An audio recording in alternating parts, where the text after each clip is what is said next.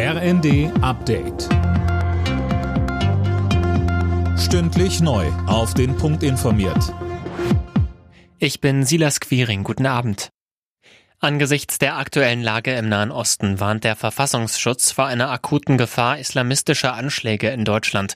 Die Polizei hat unterdessen gerade zwei junge Islamisten festgenommen, die einen Anschlag in Köln geplant haben sollen.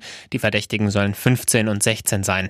Wie weit deren Pläne schon waren, dazu sagte NRW-Innenminister Reul. Da waren von unterschiedlichen Stellen auch die Rege, aber am Ende hat man sich, und da wurde es dann konkret in diesen Chats schon auf einen ganz konkreten Anschlagsplan auf einen Weihnachtsmarkt verständigt. Ich kann dazu nicht mehr als das sagen, aber soweit war es schon und es wirkte sehr konkret.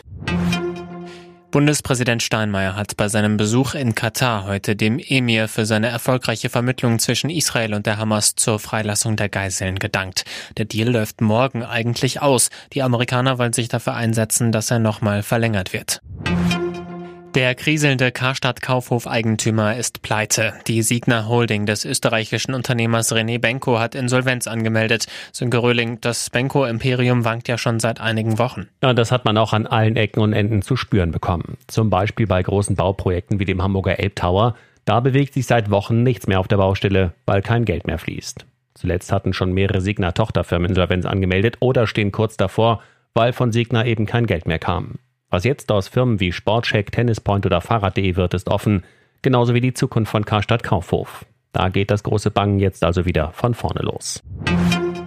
In der Fußball Champions League müssen die Bayern heute Abend ran. Um 21 Uhr empfängt die Elf von Thomas Tuchel den zweiten der Gruppe A, FC Kopenhagen. Gleichzeitig muss Union Berlin zu Sporting Braga nach Portugal.